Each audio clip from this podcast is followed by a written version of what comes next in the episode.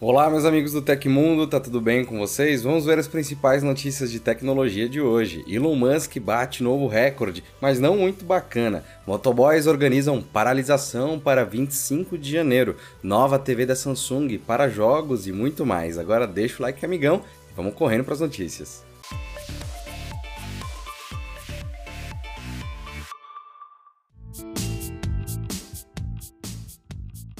Motoboys autônomos de pelo menos quatro estados organizam uma paralisação prevista para acontecer no dia 25 de janeiro, a primeira após a posse do presidente Lula. As informações foram divulgadas na segunda-feira pela Folha de São Paulo. A mobilização está sendo articulada pela Aliança dos Entregadores de Aplicativos, a AEA, e deve se concentrar nos pontos de coleta, centros comerciais e em frente às sedes do iFood e demais apps de entrega. O grupo pede melhores condições de trabalho e a criação de um fundo social para proteger os trabalhadores, entre outras coisas. Uma maior participação nas discussões realizadas pelo governo para tratar da regulação dos apps também está na pauta do movimento. O tema, abordado durante a campanha de Lula nas eleições 2022, tem deixado de fora os motoboys independentes, na visão dos organizadores, com o governo dialogando apenas com as centrais sindicais. Outra reivindicação feita pelo movimento é o fim das entregas duplas e triplas,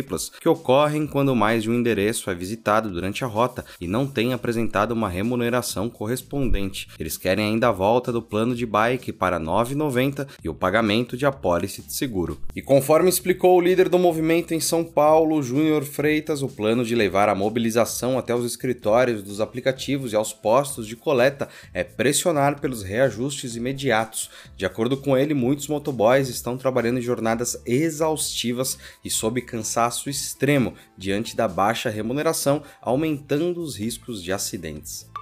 Apesar de Elon Musk ser uma das pessoas mais ricas do mundo, o Twitter está devendo aluguel. A rede social tem um débito de 136 mil dólares com o proprietário do imóvel onde está localizado o escritório, em São Francisco, lá nos Estados Unidos. E graças ao débito, o locatário processou o microblog. A companhia dona do local notificou o Twitter sobre o débito em 16 de dezembro. Caso não pagasse em cinco dias, seria considerada inadimplente. A empresa de tecnologia não cumpriu a obrigação. Pela falta de pagamento, o locatário apresentou queixa contra o inquilino na última quinta-feira, o Tribunal Estadual de São Francisco. O Twitter não se posicionou sobre o processo. O escritório do Twitter fica em São Francisco, no trigésimo andar do Hartford Building. De acordo com o jornal norte-americano The New York Times, o microblog deve aluguéis de diversos escritórios pelo mundo há semanas. Existe ainda um débito pelo não pagamento de dois voos fretados, causando outro processo.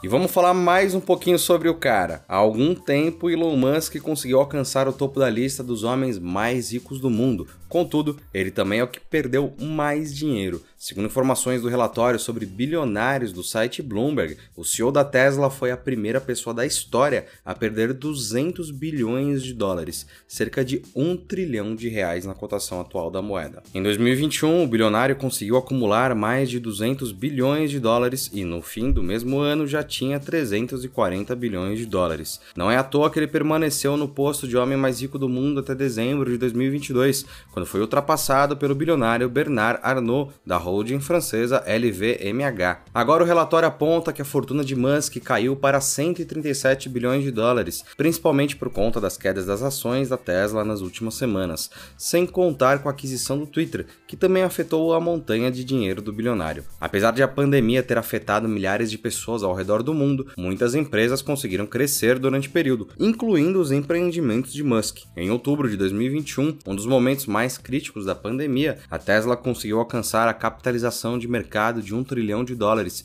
e entrou para uma lista seleta de empresas que conquistaram o número, como Apple, Amazon e Microsoft. Mas no total, as ações da Tesla caíram 65% durante o ano passado e, inclusive, Musk vendeu parte de suas ações da SpaceX para ajudar a cobrir as despesas com a compra do Twitter. Agora, o bilionário é dono de 42,2% da SpaceX.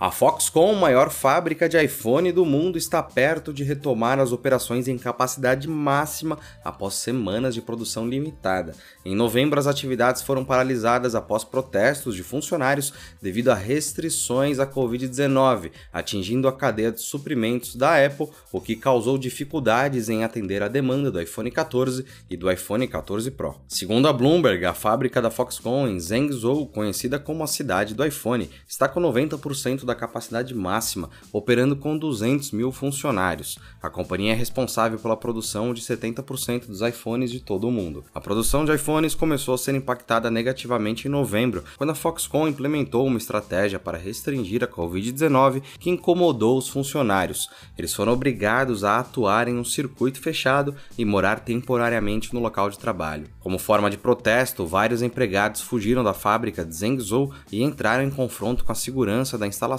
e a polícia local. Durante o pico das paralisações, a Apple divulgou um comunicado em novembro dizendo que a produção do iPhone 14 Pro estava operando com capacidade reduzida. Na época das paralisações, os consumidores dos Estados Unidos esperaram cerca de 33 dias até receberem os celulares em casa. Com a melhora da situação, o fornecimento do iPhone 14 Pro e Pro Max apresenta tempo de espera de uma a duas semanas. O Tecmundo tem um canal de cortes que vai agilizar o seu dia. Nós transmitimos a cada 15 dias o nosso podcast Tech Inverso e para quem não tem tempo de assistir ao programa completo, o nosso canal de cortes vai te entregar pílulas interessantes das nossas conversas. Vai lá se inscrever no nosso canal para não perder nada, ele está linkado aqui embaixo. Depois de atacar um dos maiores hospitais infantis do Canadá no dia 18 de dezembro, o grupo responsável pelo ransomware Lockbit decidiu disponibilizar um descriptografador gratuito para a instituição. O programa permite recuperar o acesso completo aos arquivos sequestrados. A oferta foi confirmada no domingo, dia 1 pelo Hospital for Sick Children, o Sick Kids, que funciona na cidade de Toronto, no Canadá. O fornecimento sem custos da ferramenta de descriptografia dos arquivos que ficaram ficaram bloqueados no cyberataque veio acompanhado de um pedido de desculpas. Os operadores criminosos do Lockbit disseram ainda ter bloqueado o parceiro que realizou a campanha maliciosa por violar as regras do grupo, segundo o pesquisador de segurança Dominic Alvieri. Vale destacar que a organização possui uma rede de afiliados cujo trabalho é encontrar alvos para comprometer seus sistemas e exigir pagamento de resgate. Enquanto isso, a operação principal mantém o ransomware utilizado nos ataques virtuais funcionando, trabalho que rende a eles cerca de 20% dos valores pagos para restabelecer o acesso aos arquivos. No entanto, o grupo cybercriminoso alega não permitir cyberataques a instituições médicas, principalmente se colocarem vidas em risco. Mas já aconteceram alguns e você encontra todos os detalhes na notícia do Tecmundo que está aqui embaixo. A Samsung trouxe mais uma novidade a CES 2023. Dessa vez são as novas linhas Neo QLED e MicroLED e Samsung OLED, além de produtos e acessórios lifestyle. Com o propósito de oferecer ainda mais opções de visualização aos consumidores, a fabricante sul-coreana acrescenta sua linha OLED 2023 os novos modelos ultra grandes de 77 polegadas. A nova TV S95C QD OLED, que se junta às suas colegas de 55 e 65 polegadas, traz agora tecnologias antes restritas aos modelos Neo QLEDs da Samsung, como os processadores Neural Quantum. Isso significa manter os pontos fortes da tecnologia OLED com um upgrade no brilho e na representação de cores. O painel de próxima geração promete ainda maior durabilidade geral e menos gasto de energia. A linha agora expandida chega com uma taxa de atualização de 144 Hz e todos os recursos inteligentes da marca, inclusive o Gaming Hub, a plataforma de streaming de jogos da Samsung. Sobre o potencial para a jogabilidade do painel, a Samsung destaca o tempo de resposta de 0,1 milissegundo, a taxa de atualização de até 144 Hz e opções de calibração e visualização não encontradas em outras televisões. Além disso, o Gaming Hub do S95C oferece o primeiro suporte 4K do mundo para Nvidia GeForce Now, além da disponibilidade do Microsoft Xbox, Ultomic e Amazon Luna. Os preços e disponibilidade das novas TVs da Samsung ainda não foram divulgados, mas fica ligado no canal que o Léo Rocha tá lá na SES e ele vai começar a trazer um monte de novidade pra gente. E aconteceu na história da tecnologia. No dia 4 de janeiro de 2004, Spirit, um Mars rover da NASA, pousou com sucesso em Marte. O Spirit continuou a realizar suas tarefas até o dia 22 de março de 2010, quando a comunicação foi finalmente interrompida. Se você gostou do nosso programa, pode ajudar muito a gente mandando um valeu demais aí embaixo. Todos os links estão no comentário e descrição. E essas foram as notícias do Hoje no Tecmundo dessa quarta-feira. O nosso programa vai ao ar de segunda a sexta, sempre no fim do dia. Aqui quem fala é o Felipe Paião e amanhã tem mais. Você pode me encontrar lá no Twitter pela arroba Felipe Paião. Espero que vocês continuem se cuidando, a gente se vê amanhã. Um abração e tchau, tchau.